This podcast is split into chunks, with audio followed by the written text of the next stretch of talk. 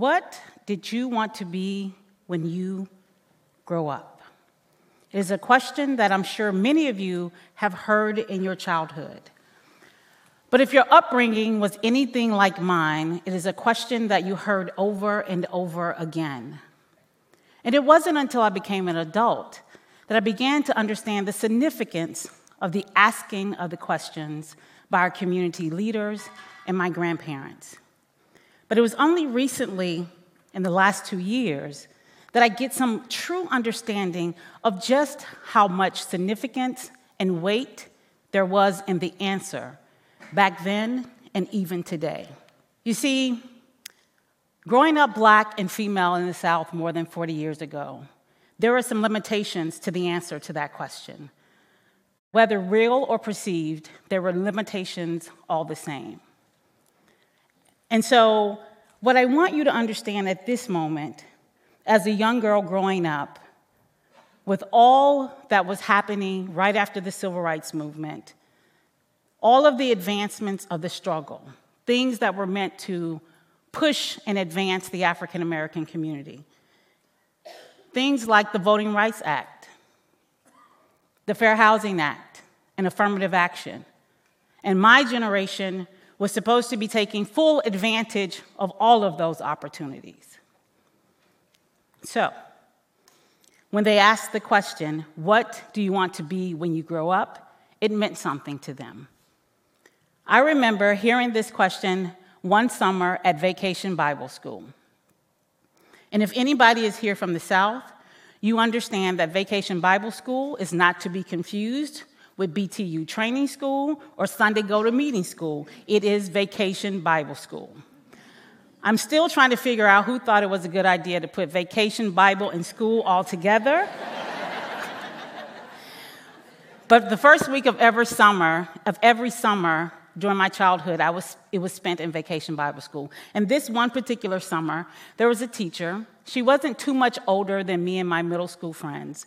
She wanted to make sure that we understood scripture and was able to connect it to this, connect it to this real world question of what you will be when you grow up. And so, as my gaggle of girls um, sat around lunch that day trying to figure out what we were going to say, um, thinking back now, it was a really impressive group of girls because they wanted to be things like civil rights attorneys, educators, and doctors. I didn't want any of that. I was going to do something different. You see, I was going to be, wait for it, a thinker. yes. So, when it came time for me to take the stage and share with the entire Vacation Bible School, I introduced myself and I said, When I grow up, I'm going to be a thinker. There was some laughter, some giggles, but it was really the disapproving look on the teacher's face that made me recant. And so I said really quickly, When I grow up, I'm going to be a lawyer, and then I exit stage left. but fast forward to two years ago, and I get an opportunity to spend time at an institution known for creating and cultivating great thinkers. Little did I know at the time that there's a ritual at the Kennedy School where students get an opportunity to stand on the famous forum stage and they're given 15 seconds to say what they were going to do at the Kennedy School. And so you know what I'm thinking, right? It's a full circle moment. I'm going to get it right. So I take the mic, I introduce myself and I say to my peers, to deans, and to faculty members that I'm here to tell you that marijuana matters. Not a lot of giggles. Actually, it was actually a lot of applause. But in my head, I'm thinking, Khadija, did you just stand on the premier policy stage and tell these folks you're going to talk about weed? That's exactly what I did. And for the next 12 months, I immersed myself in all things marijuana, day in and day out, reading, talking, sniffing, thinking about marijuana. So much so, my lovely wife Robin banned the topic from the dinner table. but here's what I came to understand about marijuana. And if you don't remember anything else from my talk, please remember this that for all of the gains that we were trying to make with the civil rights movement, fair housing, expanded opportunities in education, employment opportunities, building the wealth, wealth of the African American community. The failed policies of the war on drugs single handedly undid all of that.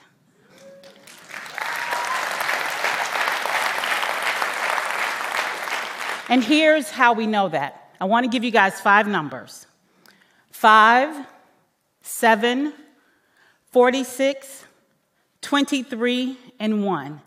And no, it's not the mega millions jackpot numbers. See, for more than five decades, this country has waged a war on drugs, which has been tantamount to waging a war on black and brown communities. Millions of people have been arrested, convicted, and incarcerated for marijuana related possessions. In the last decade alone, 7 million.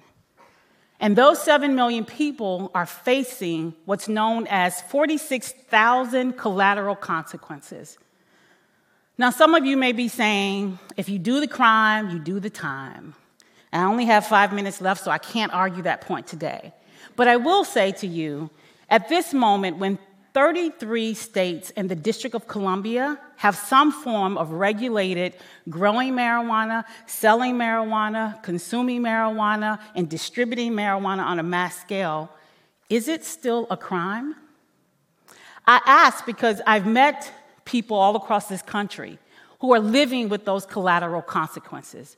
People like Keys, a young woman very energetic about her future. When she left high school, she was ambitious and she wanted to go off to college. But before she could realize that, she was uh, stopped for a routine traffic violation. I think it was a broken headlight. And in the course of that stop, police officers smell, the police officers smelled marijuana.